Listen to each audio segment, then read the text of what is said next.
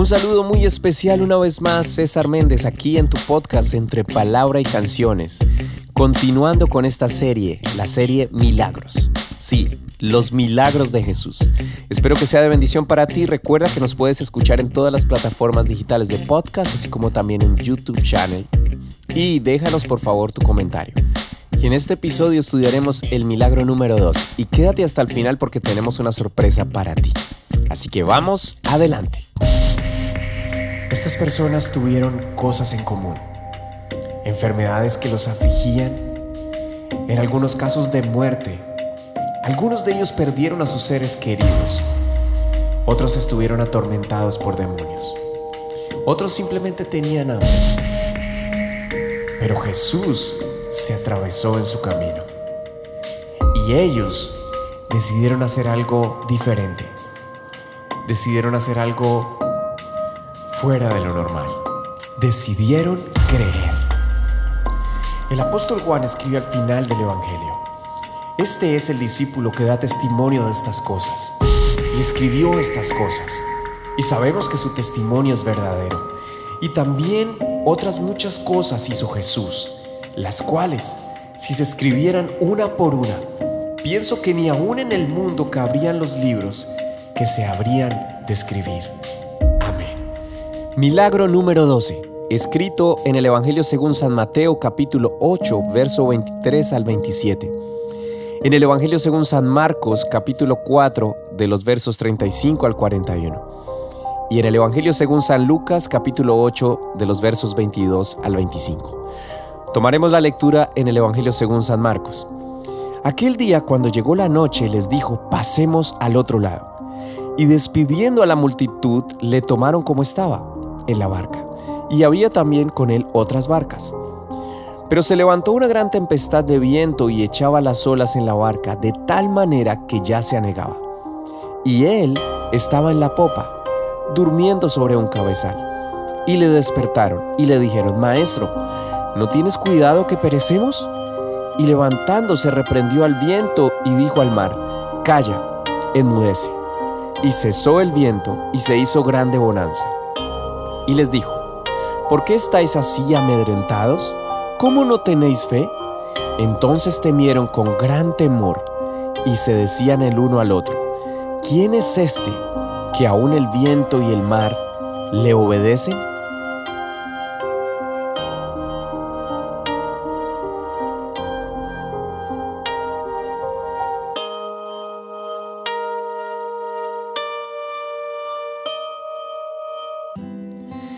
Ahora estudiaremos este maravilloso milagro que fue la primera tormenta que atravesó Jesús con sus discípulos, eso es muy importante, Jesús con sus discípulos, y cómo los llevó a través de esta tormenta y les permitió llegar al otro lado. En el segundo año de ministerio de Jesús, el año de la popularidad, se da justo después de una de sus magistrales enseñanzas. Pero ahora va la acción, ya Jesús, si puedes leer los versos anteriores, especialmente en el libro de Marcos, que da un poco de más detalles justamente antes de, esta, de este milagro, de esta tormenta, te vas a dar cuenta que Jesús estaba explicando diferentes parábolas donde incluían justamente el ser luz, el sembrar y al final acerca de la fe, la semilla de mostaza.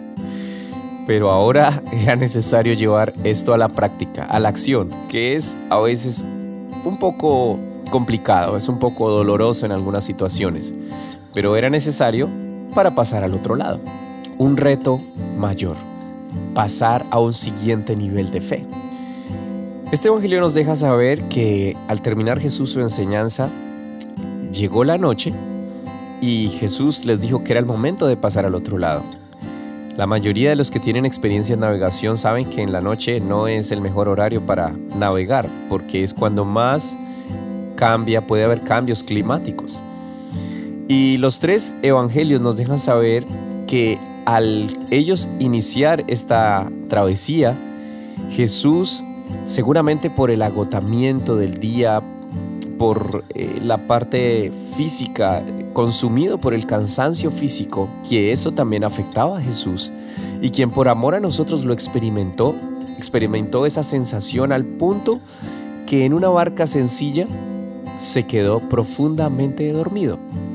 El Evangelio de Marcos nos deja saber que habían otras barcas, pero luego toda la atención obviamente se centra en la barca más importante, donde estaba Jesús. Hay detalles que nos da el Evangelio de Marcos también, y es justamente dónde estaba Jesús durmiendo. Y este detalle es supremamente clave, así como esa frase con la que arranca el verso 35, o en la que está en el verso 35, pasemos al otro lado. Ya Jesús sabía hacia dónde iban y que iban a llegar. Pero luego nos dice que después de despedir a la multitud, él, en el verso 38, él estaba en la popa. Es la parte trasera o posterior del barco. Es el final de la estructura, pero también es donde va instalado el timón y las hélices. En el caso de esta embarcación sabemos que no tenía hélices por la época, pero sí donde estaba instalado el timón. Estaba el control, donde se controlaba, donde se llevaba la dirección de la barca. Jesús dormido, pero en control. Mm. Esto suena ilógico, pero con el Señor la mayoría de las situaciones, especialmente este tipo de situaciones, no se pueden explicar desde la lógica humana. Lucas nos dice que mientras navegaban se durmió, probablemente agotado una vez más por el haber estado enseñando todo el día. Ahora, el mar de Galilea, que también es conocido como el lago, de Galilea es el único lago natural de agua dulce de Israel. El área es de aproximadamente 164 a 166 kilómetros cuadrados. La longitud es de 20 a 21 kilómetros y en la parte más ancha es de 12 a 13 kilómetros y el volumen es de 4 kilómetros cuadrados.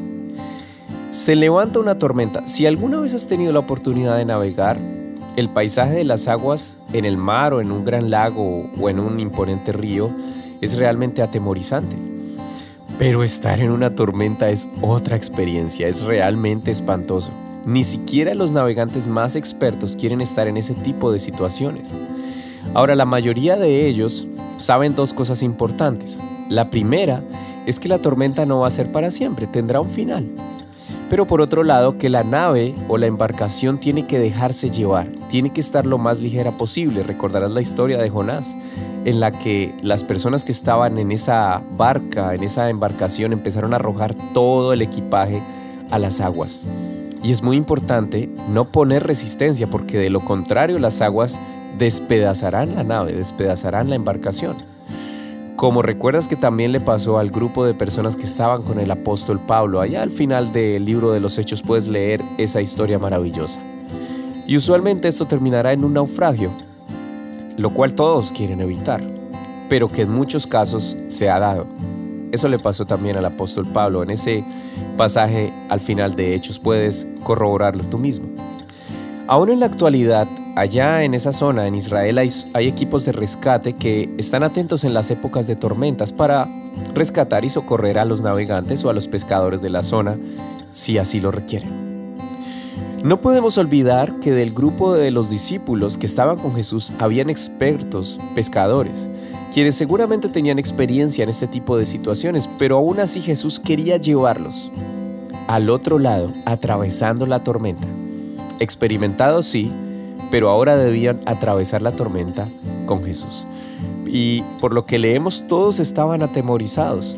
Creían que ese iba a ser su último día, que iban a morir.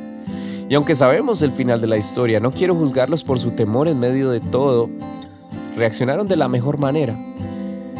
A pesar de que el llamado de Jesús, el, el, regaño o el llamado de atención de Jesús sería inevitable, pero cuando la fe falla no hay otra sino recurrir a Él. Y es lo mejor que podemos hacer.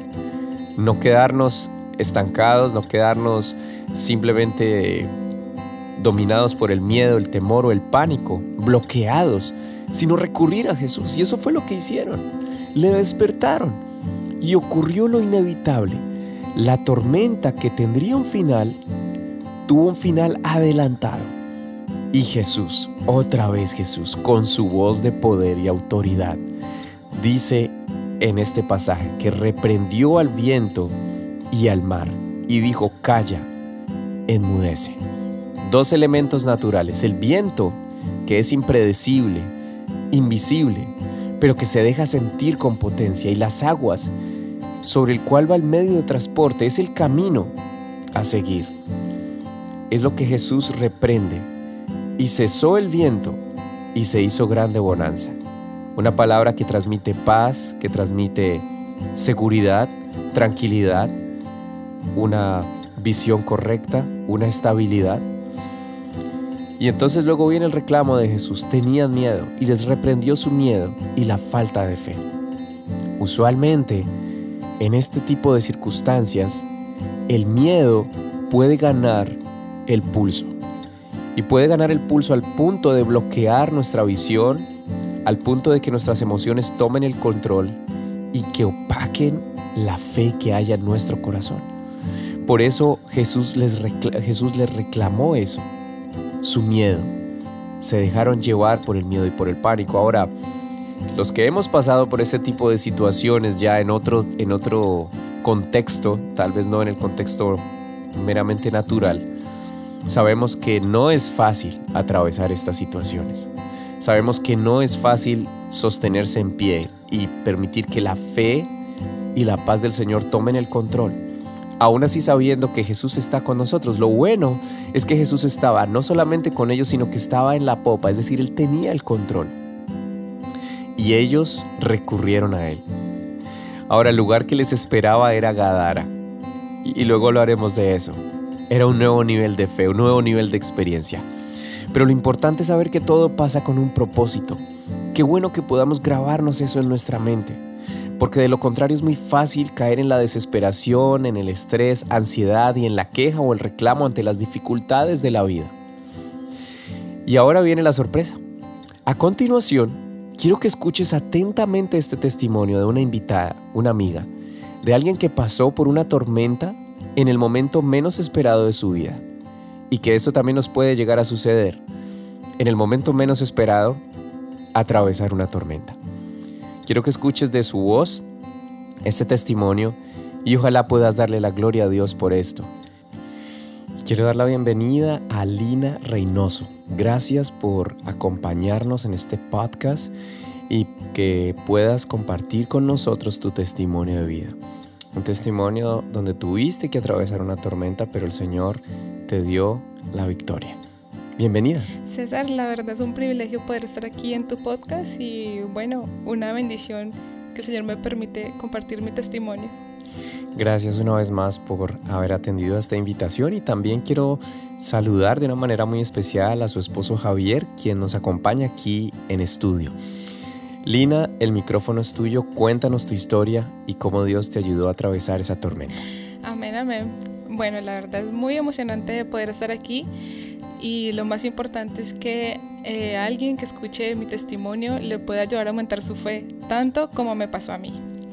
Y bueno, para dar un poco de contexto, yo nací en un hogar cristiano, tengo siete hermanos, motivo por el cual toda mi vida fui testigo de la manera tan sobrenatural de la que Dios obra lo vi actuar en la vida de mi papá y desde mi papá hasta mi hermana la menor, Marce, siempre vi sus milagros. Pero en algún momento de mi vida yo sentía que era como solo un espectador de milagros. Y fue hace cinco años, estábamos en una semana juvenil en la iglesia central de Bogotá, en Colombia. Recuerdo tanto ese culto, ese sábado. Yo estaba trabajando, salí muy tarde, tenía que llegar a la iglesia para encontrarme con mis papás. Ese día cuando llegué vi el altar con muchos jóvenes y yo solo pensé dentro de mí, wow, el servicio estuvo, estuvo bonito.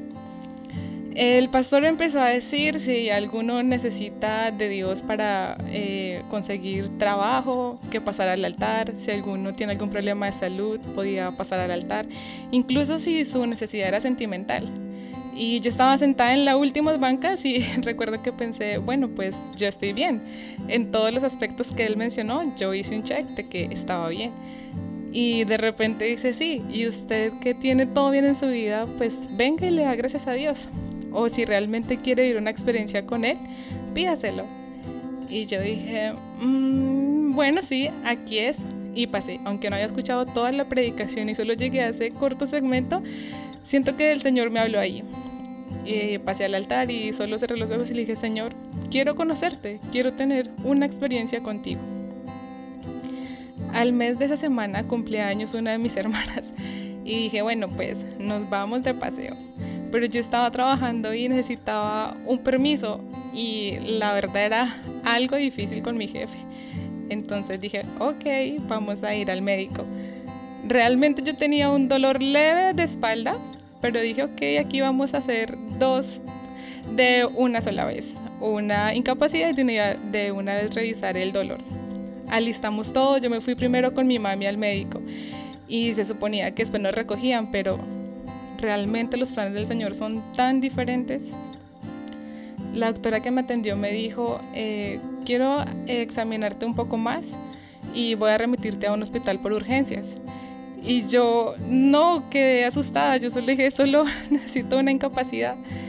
Y me dijo, eh, no, esto es grave. Y de pronto mi corazón se aceleró y me dijo, tienes una infección demasiado alta. Entonces dije, ok, déjame llamar para, para avisar. Mis hermanas pensaban que era una broma, pero yo no, no es una broma, estoy rumbo al hospital. Llegué por urgencias, me dejaron hospitalizada y luego de varios exámenes y días, los doctores descubren que tenía eh, una masa en el abdomen. Dijeron hay que hacer una cirugía y bueno, hicimos, entramos al quirófano, todo pusimos en manos del Señor y para la gloria de Dios todo salió muy bien. Después de la cirugía me dieron de alta y dijeron, ok, hay que regresar para quitar los puntos. A los días que regresamos, el doctor eh, nos hace seguir al consultorio y nos dicen eh, los resultados salieron que es un tumor, un teratoma inmaduro grado 3. Y yo también quedé así, ah, ¿qué es eso? Y dijo, eh, ok, en pocas palabras, es cáncer. Tienes que empezar quimioterapias la otra semana. Y la verdad en ese momento no entendía, solo recuerdo la cara de mi mami. Salimos y mi papá estaba en el carro. Cuando me subí, mi mamá dijo, tenemos que hacer quimios. Y él con la tranquilidad más grande solo decía, gracias a Dios, eso será rápido. Y yo, ok. Cuando reaccioné a lo que estaba pasando, la verdad solo sentía temor y muchas dudas, pero Dios continuaba su plan y me recordaba lo que hace un mes atrás yo le pedí. Ese quiero conocerte, ese quiero tener una experiencia contigo. Pues sentí que era la hora de ser el personaje principal. Y vaya qué historia que escribimos. Fue un proceso largo y con todo lo que eso conlleva. Me hicieron incluso una cirugía para implantar un catéter intravenoso porque el medicamento de la quimio era tan fuerte que mis venas no lo soportaban. Pero en ese momento yo decía una parte de mí, Dios mío, porque yo. Y la otra, ok, Señor, si tú lo dices, vamos a, a estar bien. Yo creo en ti. Sentí que el Señor me decía como, ok, vamos a tener un encuentro tú y yo. Y ese día hice un nuevo check. Y ahora todo lo que en aquel culto yo suponía que estaba bien, ya no estaba. Mi salud no estaba, mi trabajo no estaba, mis estudios habían aplazado, mis proyectos se vieron trocados. Y ni hablar de mi cambio físico, mi cabello, mis uñas, todo mi semblante. En ese momento sentí que mi vida se puso en pausa. Yo siempre he contado con la bendición de tener a mis papás cerca. Así que cada que algo me pasa o me enfermo, yo solo decía, papi, ora. Y él oraba y en efecto Dios me sanaba. Pero en aquellos días yo me encontraba sola en una habitación, no podía decir papi, ora. Yo tenía un horario fuera de lo normal. A mí me internaban de lunes a viernes, de 8 de la mañana a 5 y media de la tarde, para el proceso de esquimios todo el día. Y solo éramos en esa habitación el Señor y yo. Y un día le dije, Señor, si tú realmente me escuchas, por favor quita estos dolores y esos efectos de la quimio que me tiene tan mal. Porque mi cuerpo tal vez quería estar bien, pero realmente no. Pero lo más bonito es que él empezaba a orar y yo empecé a experimentar por mí misma, que era pedirle a él y que él me conteste de una manera inmediata. Así pasaron los meses cuando un día llegaron los resultados y mi oncólogo dice, salieron excelentes. Lo que para los médicos es algo sin sentido, para mí empieza a tener todo el sentido del mundo. Lo que estaba estipulado para un año, el Señor hizo la obra en el mitad de tiempo. Después de tantas cosas, yo por fin empezaba a ver el resultado de las oraciones. Y sí, hoy les quiero compartir, el Señor me sanó de cáncer. Terminé en menos tiempo la quimio y mi proceso salió justo mejor de lo que pensaba. Pero eso no era todo. Al paso del tiempo, dos meses después vi la oportunidad de poder viajar a Estados Unidos. Lo hablamos con mis papás y dije, ok, pero el pequeño detalle de esta historia es que me traje conmigo el catéter. El doctor me dijo, en Colombia hay que dejarlo un año por protocolo y luego lo retiramos.